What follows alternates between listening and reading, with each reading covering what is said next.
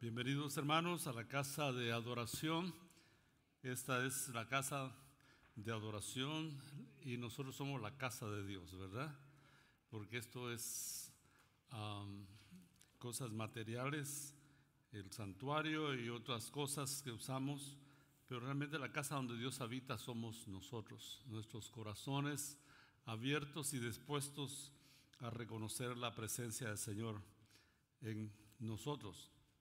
Esta mañana, antes de la predicación de la palabra de Dios, quiero eh, llamarle la atención a Hebreos capítulo 4, versículo 15, donde dice que no tenemos un sumo sacerdote que no pueda compadecerse de nuestras debilidades, sino que uno sino uno que fue tentado en todo según nuestra semejanza, pero sin pecado.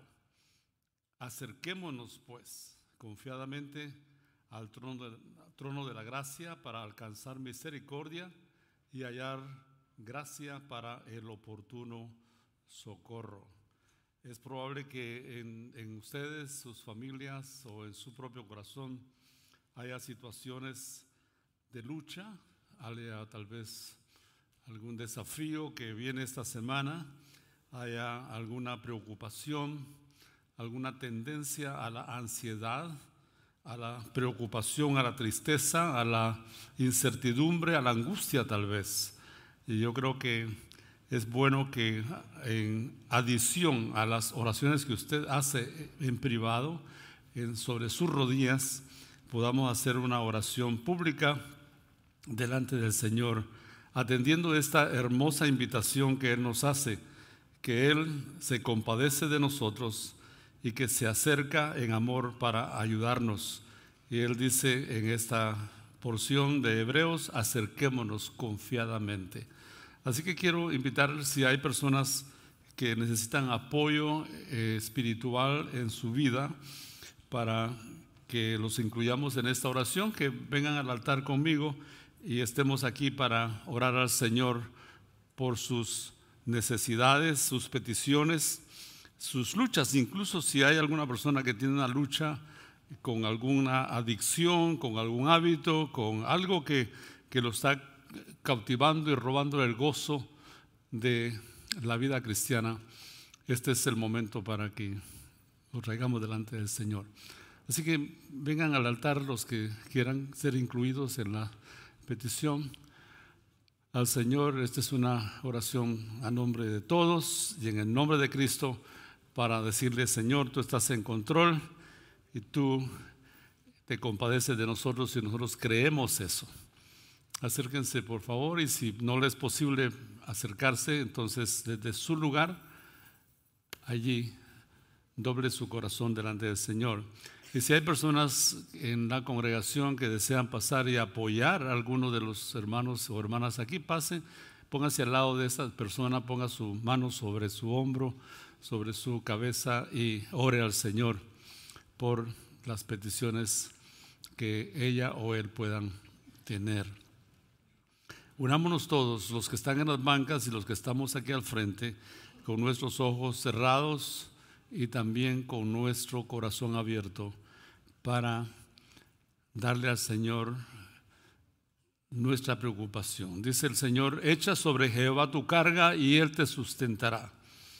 Él nunca nos deja salir de su presencia cargados y fatigados. Él nos da descanso. Por eso Él nos invita y dice, vengan a mí todos los que están trabajados y cargados, que yo los haré descansar. Y el Señor nos promete darnos una respuesta, una paz interior en nuestro corazón. Vamos a Él en oración.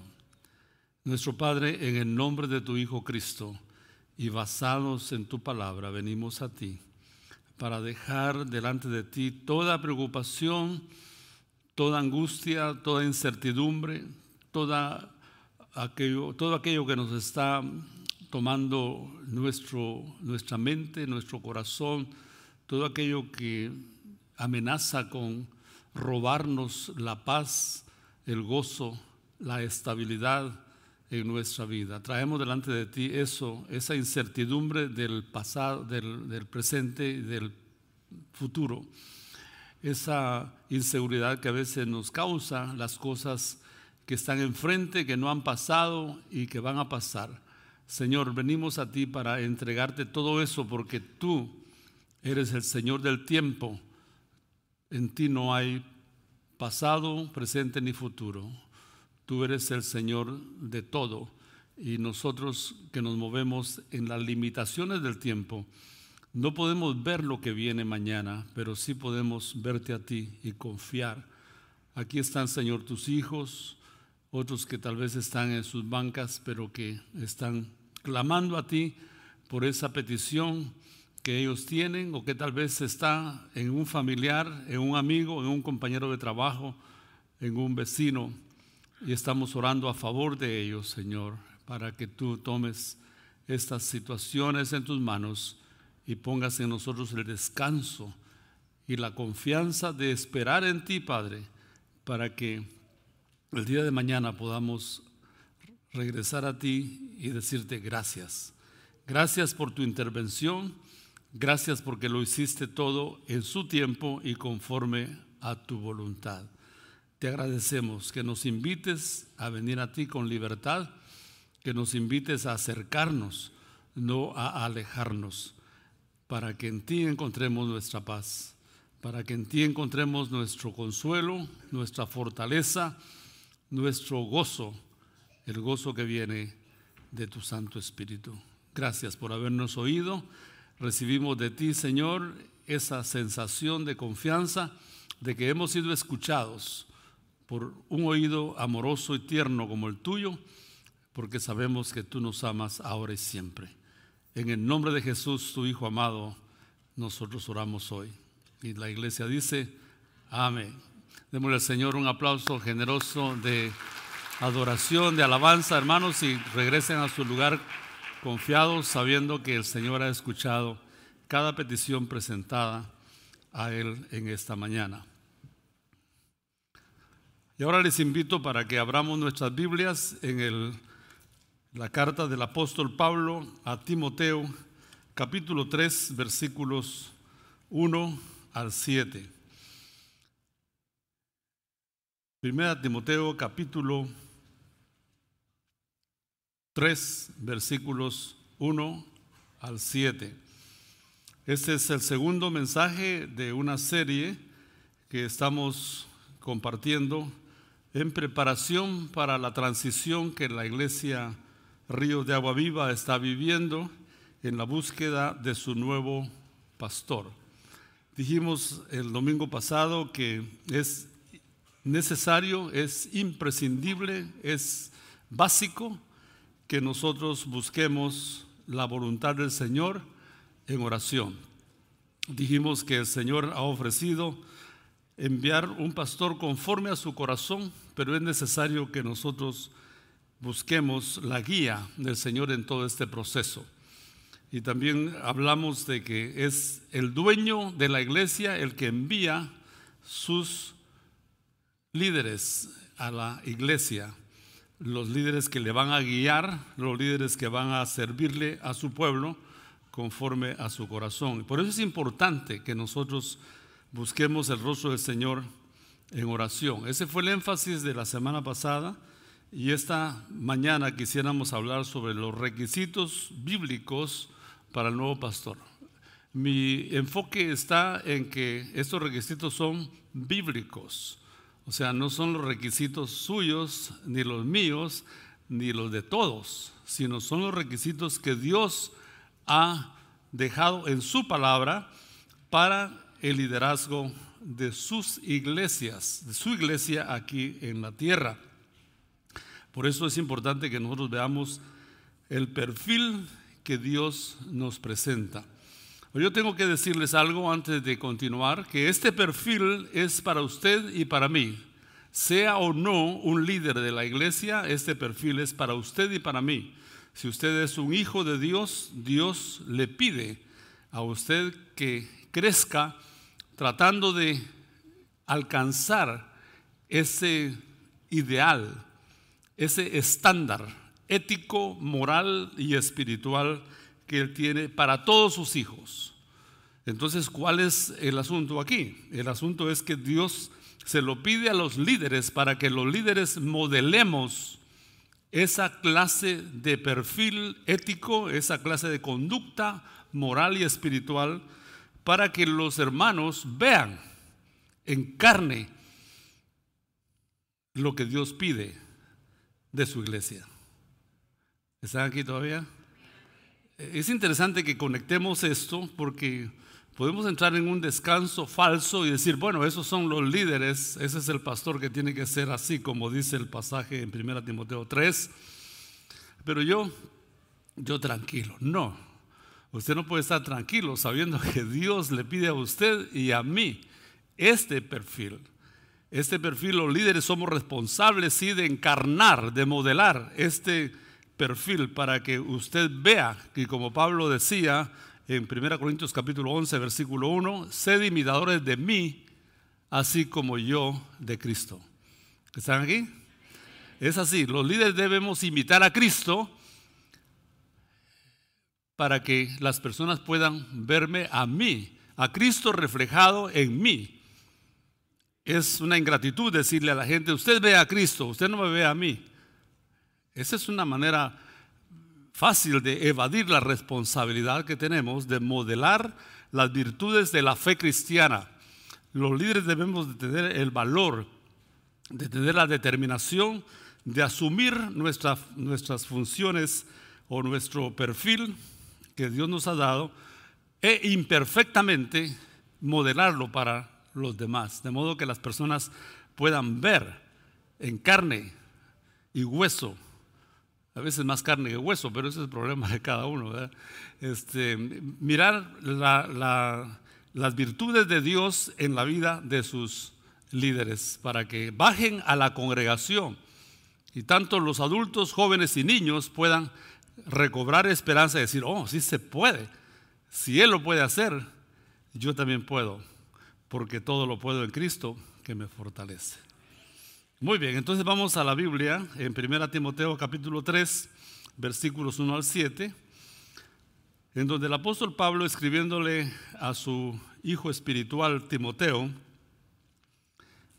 habla acerca del liderazgo en la iglesia que Timoteo pastoreaba en la ciudad de Éfeso. La iglesia de Éfeso estaba experimentando un asedio, un asedio, es decir, un ataque de parte de líderes falsos que traían doctrina equivocada y querían meterla en la vida de la iglesia. Y hermanos, les voy a tener que decir esto, hacemos lo que creemos. Todo llega primero a tu mente y después baja a tus acciones. Dime lo que piensas y te diré lo que vas a hacer. Primero está el asunto aquí. De modo que estos falsos líderes, falsos apóstoles, estaban amenazando la iglesia donde Timoteo estaba y Pablo entonces quiere proteger la iglesia y presentar defensa porque la iglesia debe ser protegida de los falsos líderes que intentan debilitar la, la, fe de la iglesia cristiana. Así que Pablo escribe esto y se lo dice a Timoteo y le dice, palabra fiel, versículo 1, si alguno anhela obispado. La palabra obispo allí es una de tres que equivale a la misma función. La palabra obispo es una de tres que equivale a la misma función. Es decir, obispo, pastor y anciano son tres títulos para una sola función. La función de cuidar y guiar la iglesia del Señor. Así que cuando usted lee ancianos, no está hablando de, viejos ah, de edad, sino personas maduras. Básicamente de estos eh, hablan las cartas.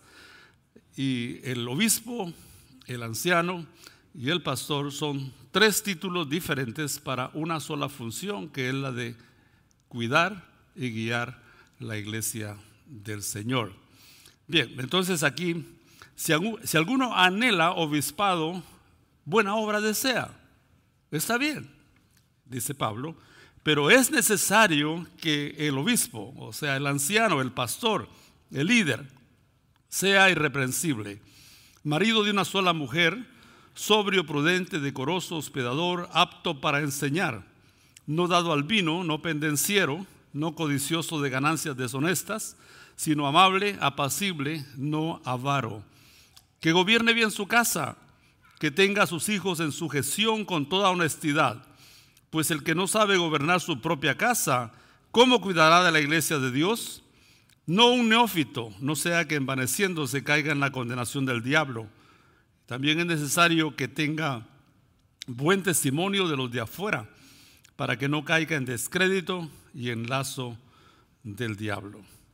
Bueno, tenemos requisitos y los hemos dividido en, diferentes uh, secciones. En su boletín está el, bosquejo que le puede guiar para llevar el pensamiento de esta meditación. Tenemos requisitos personales, requisitos familiares, requisitos sociales y requisitos ministeriales.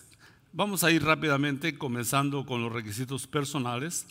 Hay una palabra allí que está en el versículo 2 y dice, es necesario que el obispo o el anciano o el líder, el pastor, sea irreprensible. Esto significa intachable. O sea, lo, voy a decir de esta manera. Es alguien que puede ser acusado de algo, de algo, pero nunca hay evidencia de lo que le acusan. Es decir, sí pueden decir cosas de él, de ella, pero no, no manera de probarlo. En el griego, la palabra que se usa para irreprensible tiene que ver con un sartén que no tiene mango. Un sartén que está en, una ah, estufa caliente con aceite y el aceite está hirviendo. Esa es la figura que el griego tiene para irreprensible.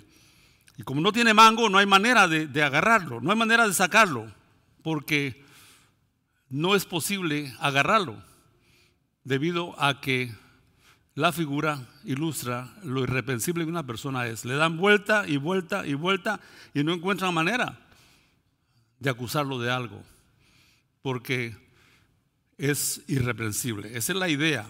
No está hablando de perfección en el sentido que nosotros lo conocemos, porque si buscamos un líder perfecto, impecable, sería imposible, nos quedaríamos sin pastor. No, no, tuvieran al pastor García ustedes aquí, porque ustedes han sido muy generosos con mis defectos, con mis debilidades, incluso con mis pecados. Ustedes a veces, porque me aman, no, no lo ven como pecado, pero, pero sí, el pastor García es un pecador como ustedes también. Y el pueblo de Dios dice, ah, ya sabía quiénes son mis amigos y quiénes son mis enemigos. Mire, de un solo me, me tiraron a la canasta de los pecadores. Pero todos estamos aquí reconociendo que nosotros, por la gracia de Dios, estamos en pie. Por la gracia de Dios tenemos acceso a Él, no por nuestra perfección o méritos, sino por lo que Cristo hizo por nosotros en la cruz. Y esa es nuestra base para venir al Señor y servirle, porque sabemos que el Señor está eh, dispuesto a usar personas que quieren hacer algo por Él y que están luchando y que caen, se levantan, que se resbalan y que los detienen para que no se caigan. Y ahí vamos reconociendo, arrepintiéndonos, confesando al Señor y que la sangre de Cristo su Hijo nos limpia de todo pecado. Muy bien, entonces, intachable, dice el versículo 2, eh, en sus hábitos, es decir, un hombre sobrio. Lo sobrio es opuesto a ebrio. Ebrio es borracho. los chapines, bolo. Así dicen los chapines, está bolo. Es, decir, que, que déjelos, déjese un bolito. No le ponen mucha atención a los bolitos, pobrecitos. Yo nunca he estado bolo y no por eso soy mejor que ninguno. Eh, no, por supuesto que no, pero eh, la idea aquí es que esta persona no esté controlada ni dominada por nada, sino por el Señor. Esa es la palabra sobrio. O sea, una persona que esté en control de sí misma. Luego habla también de prudente. Versículo 2 está hablando de prudente. Es decir, una persona que actúa con sabiduría y con madurez. Es una persona prudente, que sabe cuándo callarse y cuándo hablar. Que sabe cuándo disimular, sabe cuándo cerrar sus oídos a lo que escucha, sus ojos y su boca. El prudente es medio ciego, no lo ve todo, medio sordo, no lo oye todo, y medio mudo, no lo dice todo. Es el prudente, acompañado de sabiduría y madurez para vivir. qué importante es que los líderes tengamos estas cualidades, porque en el liderazgo trabajar con personas es realmente un desafío, es un reto trabajar con personas. Es una, hermosura trabajar con personas. Yo no cambiaría nada del mundo.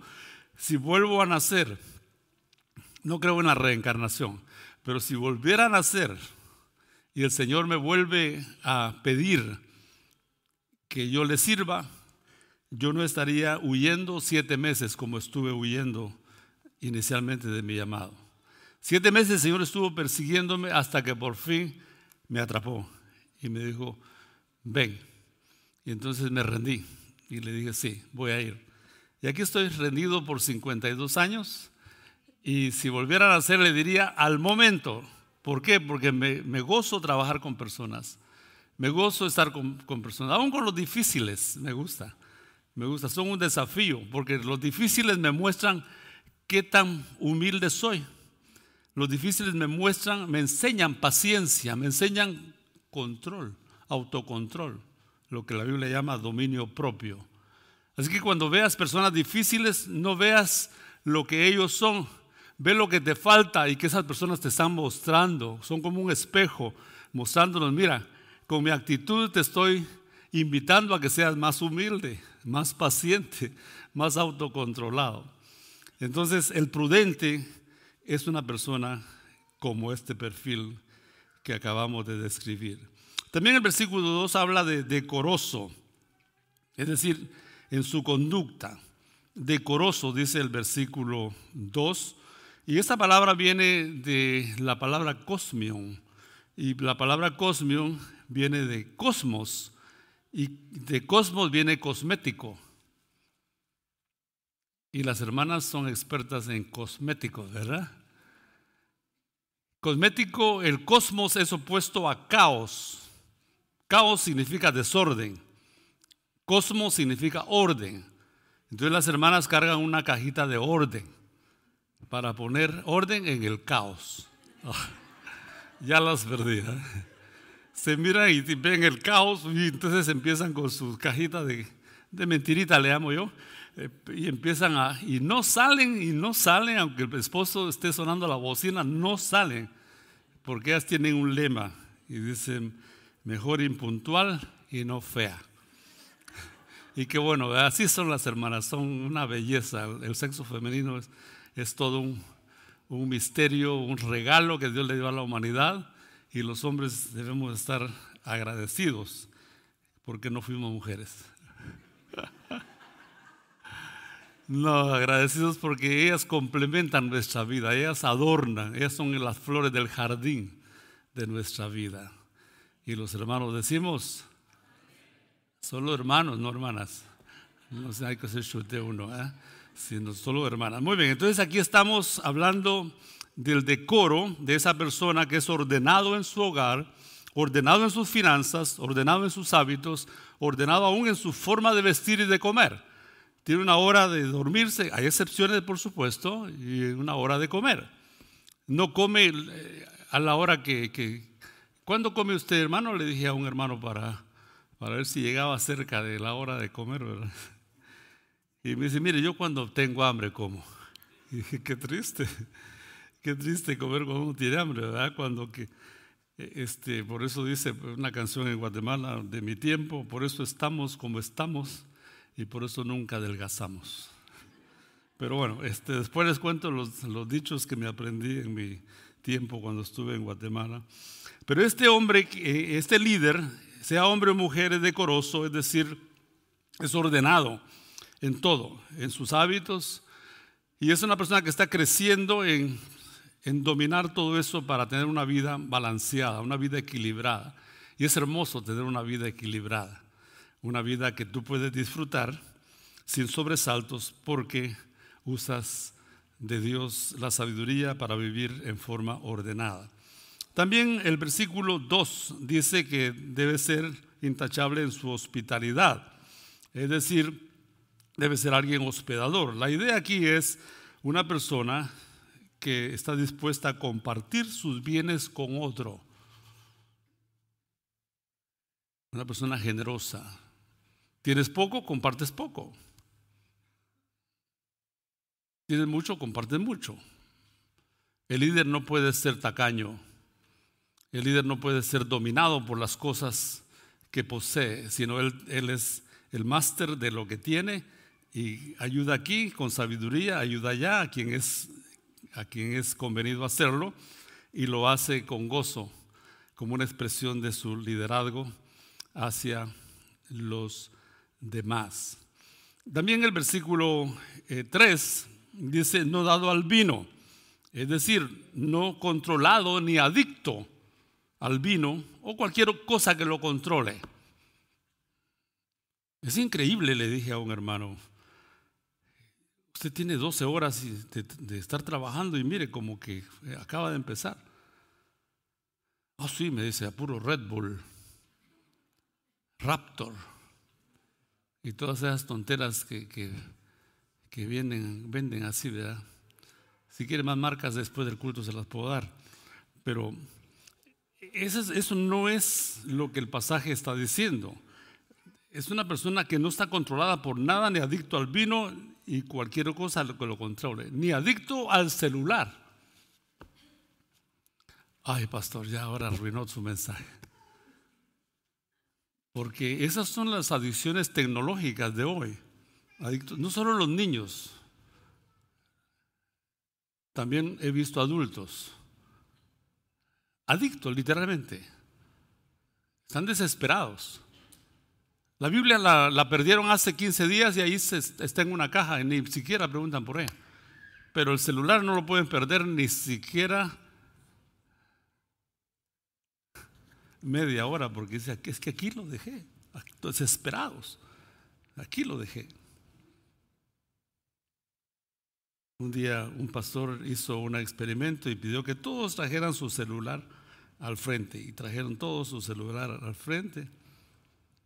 Él dijo, ahora vamos a recoger toda esta, toda esta esclavitud, toda esta atadura y la vamos a echar fuera. No era un pastor bautista, por supuesto, sino que de esos que les gusta echar fuera y que ven demonios en todas las cosas, ¿verdad? No vamos a hacer eso aquí, nada más, nada más que, hermanos, el pasaje aquí habla de que un líder que quiere servir al Señor debe ser únicamente controlado por el Señor y su Santo Espíritu y no controlado por nada, ni por su esposa. Ah, a propósito, ya se me olvidaba, ni por su esposa. Esposas, ustedes no son para controlar a sus esposos ni el esposo controlar a la esposa. La esposa es para amarla, sustentarla y cuidarla. Y el esposo es para respetarlo, no para controlarlo. ¿Con quién estabas hablando? A ver, muéstrame tu celular. Empieza. Si no lee todo lo que él estaba, claro, hay sorpresas. Yo no digo que un, un esposo y una esposa no deben tener secretos el uno con el otro y cada quien debe saber cómo accesar el celular de su esposo y de su esposa. Por supuesto que sí. Esa transparencia propia del matrimonio, pero no para usarlo como recurso de control. Entonces una persona no dada al vino es una persona no controlada ni adicto a cualquier cosa que lo controle. Versículo 3 también dice, no pendenciero. Es decir, un líder no debe ser violento ni peleonero, belicoso, iracundo, mecha corta, subversivo, talibán. Esas cosas. Los líderes trabajamos con personas y no podemos darnos el lujo de andar cortando puentes a cada rato y después remendando. No, no, tenemos que tener precaución y si de veras ofendemos a alguien, porque es inevitable que esto pase, tenemos que tener la humildad de reconocerlo y pedir disculpas a la persona cara a cara. El líder debe ser entonces no pendenciero, no violento, no inclinado a la violencia ni física ni verbal. Aquí en Oklahoma City, hace unos años, había una junta de negocios y el pastor estaba moderando la junta de negocios y un hermano de esos que a veces se levantan para probar ¿verdad? la humildad del, líder, lo, llevó hasta, hasta el rincón al pastor y, se gritaron mutuamente y el pastor puso su Biblia a un lado y dice, véngase para acá, vamos a, a ver de a cuánto nos toca. Afortunadamente el miembro no pasó, demostrando que, que él tenía un poquito de más control. Esos líderes le hacen mucho daño a la iglesia, le hace mucho daño a la familia. Un esposo, una esposa dada al pleito, es una esposa, un esposo que está dañando la fuerza, la estabilidad de su relación. El versículo 3 habla también de no avaro como parte de los requisitos personales, es decir, no codicioso de ganancias deshonestas. Esto significa eh, obtener dinero de forma deshonesta a través de la mentira, las trampas, el fraude, las tranzas, la falsificación. No, un líder no puede darse eso porque Dios nos pide ser transparentes y honestos en el trato con los demás, no sacar ventaja ni de los demás de ninguna manera. Eso es lo que el pasaje dice aquí. También habla el versículo 3 de que un líder tiene que ser amable es decir, una persona apacible, una persona que, fácilmente se le puede hablar y se calma, se tranquiliza. Una persona amable es alguien que es, eh, eh, como dicen, easy going con, los demás, eh, trata a los demás como quisiera que lo traten a él, no es dado al pleito, sino que es un pacificador, una persona amable. Qué hermoso es tener líderes así en las iglesias. Así queremos a nuestro pastor nuevo, ¿verdad? Sí. Y así debemos ser nosotros también, para que le demos honra a la palabra del Señor. Veamos ahora rápidamente los requisitos familiares. El versículo 1 habla de, versículo 2 mejor dicho, habla de eso. Es necesario que el obispo, sea el pastor, el anciano, el líder, sea irreprensible marido de una sola mujer. Hay, alguna discusión tocante al significado de esto, sin embargo, la mayoría de comentaristas dicen que es una persona leal, fiel a su esposa, y que este texto enfoca la pureza sexual del líder. Sea hombre o sea mujer, tiene sus ojos, su mente, su corazón en su esposa y en su esposo.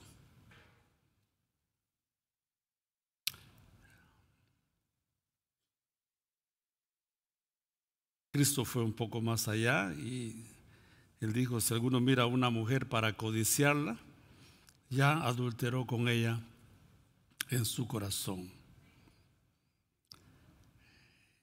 Y hermanos, aquí tenemos que reconocer que la lealtad, la fidelidad al cónyuge no solo está de la cintura para abajo, está en la mente. Es posible que aquí entre nosotros haya alguien que está adicto a la pornografía. Es posible que se deleite en las fantasías de la pantalla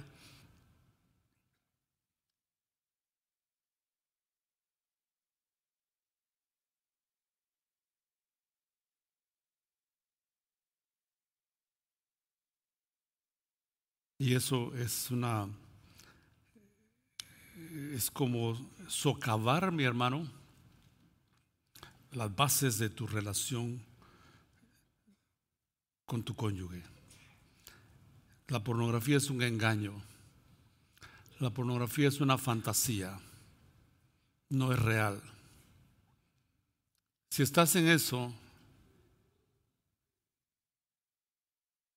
hay esperanza. Hay esperanza. Hay esperanza. Hay un camino para salir.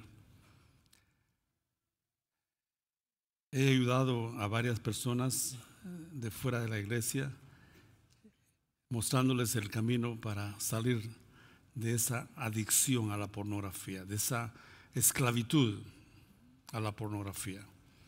Así que el pasaje enfoca aquí, marido de una sola mujer, es decir, enfoca la pureza sexual del líder y esto incluye también el estar libre de todo, todo control, toda esclavitud de cosas ajenas a tu cónyuge. El versículo 4, hablando de requisitos familiares, habla de que debe ser un buen administrador de su casa también, que gobierne bien su casa. Es decir, que es reconocido y respetado como líder en su hogar, en su casa. En todo sentido, en todo sentido. El esposo eh, y la esposa si ya lleva tres semanas diciéndole, mi amor, necesitamos comprar otra licuadora, esa se dañó. O mi amor, necesitamos comprar otra aspiradora, esa se dañó o ya no levanta bien. El buen administrador es el que ve todos esos detalles, todo eso, a menos que él le delega y le diga, compra tú lo que quieras, lo que sea a tu gusto, cómpralo tú. Eso es parte de la administración también, la delegación.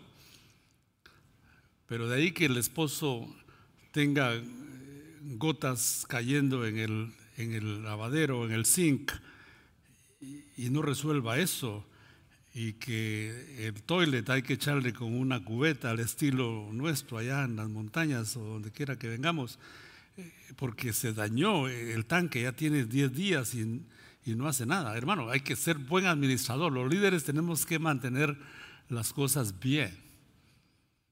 ¿Están aquí todavía? Sí. Y debes saber cuándo tu esposa necesita ver al dentista, por ejemplo. Ver al oculista. No que tu esposa así te mira. ya viene, ya viene. Que siento el olor. No, sé un administrador de todo, de, todo. Yo sé que estamos aquí en los Estados Unidos y el feminismo nos está metiendo idea, perdón, ideas de que, de que no necesitamos a los hombres y que muerte al macho y todas las cosas que, el feminismo grita. Así, así gritan ellas con sus pañuelos verdes. Pero no, hermanos, todavía el hombre es el líder de su esposa, el que ella debe admirar, de respetar. Y él debe de administrar todo, todo. Incluso las, eh, las ah, conferencias de padres en la escuela, él debe estar también ahí, el papá, hombre. No, que yo tengo que trabajar. Por favor, pide permiso, son tus hijos. Aló. Hermanas, ayúdenme, por favor. Ustedes me están dejando solo. Imagínense. Sí, e, es que, es que los, estos, estos eh, chilpayates, digo, los, los hijos lindos que tienes, no vinieron del aire, en el polen, y embarazaron a tu esposa. Es fruto de... Ay, Señor, perdóname. Es fruto del amor de ustedes dos de ustedes dos. Entonces los dos tienen que ver en la educación y, y, los dos inyectarse en la vida de estos, de estos niños que crecen para que mañana lleven la imagen tuya, papá, masculina, y la imagen tuya, mamá, también. Y no que si les dejan escoger, ¿quién se, se va, papá o mamá? que se vaya mi papá. Ni, caso, ni, falta les hace. Conozco una familia, ustedes no saben dónde es, pero llegaban los hijos. ¿Por quién preguntaban primero? Por la mamá. ¿Está mi mamá? No. Ah, ahorita y regreso. Y el papá se quedaba bien. ¿Qué hice? Sí, por supuesto. Por supuesto que no, que, hermanos, ser papá no es para cobardes. Y yo creo que lo oyeron muy tarde algunos. Ser, yo, yo lo oí tarde también, pero ser padre no es para cobardes. Ser padre es realmente no ser solo proveedor, no solo darle como mascotas a los niños la comida para que coman. En la casa tenemos, en el patio de la casa, ¿verdad? Tenemos un cosa así para darle comer a los pájaros. Y ya cuando está así bien bajito, sale Julio, salgo yo, y lo llenamos otra vez y lo colgamos. Y, después nos vamos para a nuestras ocupaciones. Los hijos no son así, hermanos. El líder tiene que ser un buen administrador, darles no solo su tiempo, darles su presencia a los hijos, porque la necesitan. ¿Sí o no? Sí la necesitan, por supuesto que sí. Tuve un padre imperfecto, pero un padre que me dio su presencia. Me dice, ¿te gustaría ir a pescar conmigo? Y le dije, sí. Y dice, prepárate pues porque vamos a ir a pescar. Y nos fuimos a pescar. Y allá nos metimos en el río. Y me enseñó a pescar. En esos años en que uno metía la mano así en la orilla del río, ¿verdad? Y ¡pah! lo agarraba un cangrejo. Y, y entonces sacamos y llevamos para que mamá hiciera la sopa de mariscos a mediodía. Esos tiempos, esos tiempos tan lindos que viví con él, esos tiempos me marcaron. Y aún que ya estoy viejo y despeltrado, todavía lo recuerdo. Esa impresión de papá, ese toque masculino que le da el papá en la vida de los hijos. Hazlo ahora o mañana será tarde. Se fueron, se fueron, se fueron. Así que el pasaje enfoca en este perfil de requisitos familiares que el líder debe administrar bien su casa, su familia. Dice el versículo 4 que tenga a sus hijos en su gestión con toda honestidad es decir, un padre presente en la educación y formación de sus hijos. Ya eso lo hablamos. Bien, avancemos con los requisitos sociales. Versículo 7. También es necesario, como si esto no fuera poco, ¿verdad? También es necesario que tenga buen testimonio de los de afuera para que no caiga en descrédito y en lazo del diablo. El mal testimonio es un descrédito para el líder y para la iglesia que representa. O sea, que sea respetado en la comunidad. Yo les he contado de esa vez, en aquellos años que había coros cantando atrás. El coro estaba cantando ese canto, tal como soy de pecador. ¿Cuántos lo hay una persona. Sin más confianza que tu amor. Himno clásico de Billy Graham en sus campañas. Clásico. Y venían las multitudes al altar. Clásico. Y no estoy de duelo por lo que ya se fue. No, solamente estoy recordando lo que, lo que ya se fue. Y entonces estaba el, el predicador dando la predicación y de repente allá atrás había un dentista, un médico de la comunidad, sentado y lucía como vacilante. Y llega uno de los sugieres y lo abraza y le dice, ¿no le gustaría pasar al altar para entregar su vida a Cristo? Y dice el dentista, sí la voy a entregar cuando esos que estén en el coro me paguen los dientes que les rellené. Estos que estaban cantando que vengan a, Cristo sin más confianza que tu amor, etcétera, etcétera. Estos no habían pagado los trabajos que el dentista inconverso le había, le había hecho. ¿Se dan cuenta lo importante que es tener que el líder tenga un buen testimonio de los de afuera, que sea respetado? Que el banco cuando vea tu nombre, ah, sí, con mucho gusto. Eh, vale, a Ríos, con mucho gusto se lo doy, porque este hombre sí, como decimos allá, es buena paga. Que en el dealer cuando te vea llegar y ahora, ¿a qué debemos el honor de su visita? En el dealer de, los carros. Y no que atenderlo vos le dice un vendedor al otro, porque este, este se lleva los carros y no paga. No, mis hermanos, creo que el líder comenzando con el pastor, debes tener en mente que hay requisitos personales, familiares y sociales que él debe tener. Terminemos aquí con requisitos ministeriales. Versículo 1 dice que si alguno anhela obispado, anhela eh, servir al Señor en el pastorado o en el, en el liderato, buena obra desea. Es decir, alguien que esté enamorado, enamorado de lo que hace para que no salga corriendo a la primera, para que se quede cuando el barco se esté moviendo para allá y para acá. Cuando uno está enamorado no le importa. Ahí tengo tantas historias que, que contarle de personas enamoradas, comenzando conmigo. Pero bueno, ahí lo dejamos mejor. Pero el líder debe estar enamorado de su ministerio, porque cuando nos enamoramos del ministerio, nos enamoramos de Cristo, eso reduce la las cartas de, o no cartas, pero las renuncias. Digo, reduce el desánimo también. Puedes estar experimentando situaciones difíciles, pero le das y le das y eres como el conejito ese energizer que va y va y va y va energetizado por el amor a Cristo. Versículo 2, el versículo 1 más bien dice, no, el 2, dice apto para enseñar, dice la última parte del versículo 2, eh, apto para enseñar. Es fundamental, mis hermanos, que el líder que venga sea apto, sea capaz de enseñar.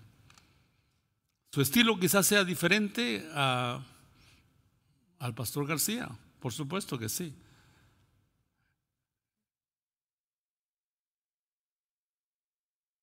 pero que sea capaz de transmitir las verdades de la palabra del Señor para poder combatir el error doctrinal que amenaza a la iglesia. Y terminamos con el versículo 6 en requisitos ministeriales. Debe tener experiencia y madurez en el ministerio. Aquí habla de no un neófito. La palabra en el original, neófito, es una planta nueva, recién plantado. Esas plantitas nuevas fácilmente se mueren. Fácilmente el viento las quiebra. Fácilmente las puedes arrancar porque están recién plantadas. Esa es la idea de neófito aquí, en el versículo 6. No un neófito. O sea, no un niño, no un inmaduro en la fe para que no caiga en la trampa de la vanidad, del orgullo, la arrogancia en la que cayó el diablo.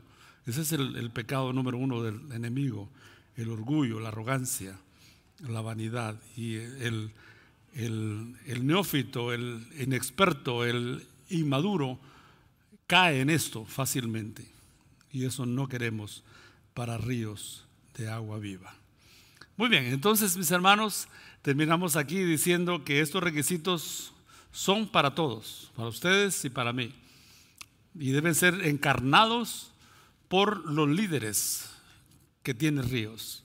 Usted como líder, hombre o mujer, está llamado a encarnar estos requisitos personales, requisitos sociales, requisitos ministeriales y familiares para hacer más efectivo su ministerio.